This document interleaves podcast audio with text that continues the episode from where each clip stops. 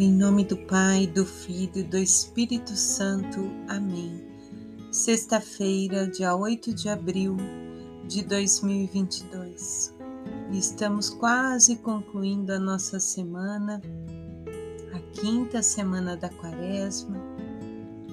A partir de domingo, estamos vivendo a Semana Santa e podemos observar pelos textos que estamos meditando esses dias o caminho de Jesus, para onde tudo indica e nós sabemos, porque já aconteceu, mas nos fazendo reviver esse tempo diante desse período de retiro que estamos. E nesse retiro, somos convidados a luz do Espírito Santo a nos encher de amor, de paz, perdão, cumplicidade, compaixão para com o outro. E para isso nós pedimos, Espírito Santo, nos dê os dons necessários, as virtudes para bem viver esse tempo. O Salmo 18, algumas versões 17. Na minha angústia invoquei o Senhor. Na angústia, o profeta invoca o Senhor, clama ao Senhor.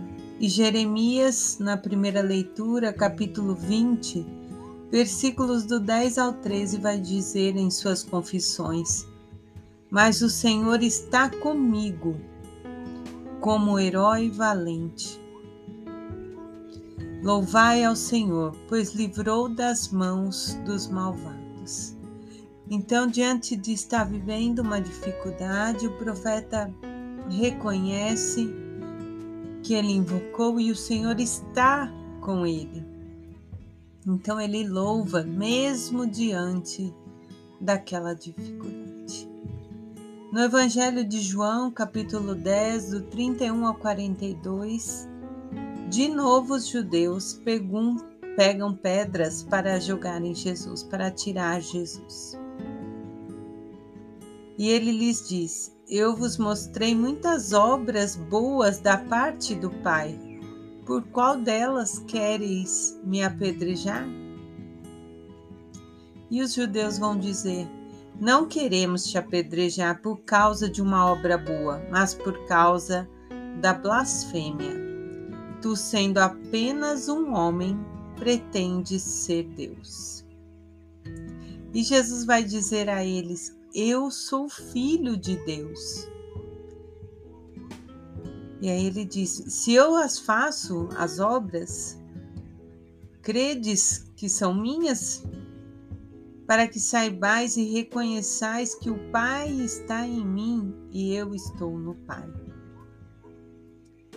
Mas eles estavam cegos, né? Procuravam prendê-lo, queriam matá-lo. João foge, é, Jesus, né, foge novamente para o, o Jordão, onde João o batizou.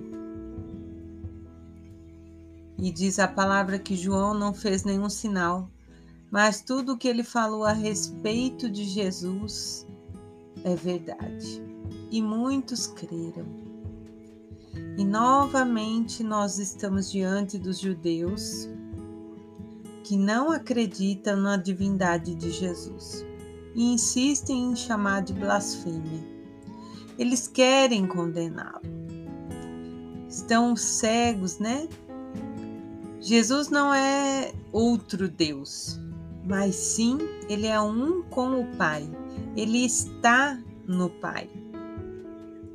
E as suas obras, que já tinham sido realizadas e ainda são realizadas hoje, são vistas como do Pai.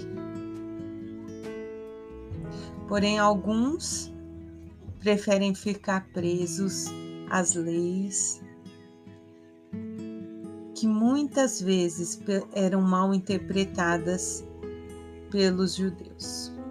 Como ainda hoje, muitas vezes, os evangelhos são mal interpretados. E é apenas à luz do Espírito Santo que nós podemos nos conduzir e viver essa verdade. E não basta apenas ler a palavra, saber o que a palavra nos indica e não viver a ação, fazer o ato concreto, fazer as obras como Jesus fez. A oração só tem sentido a partir da ação.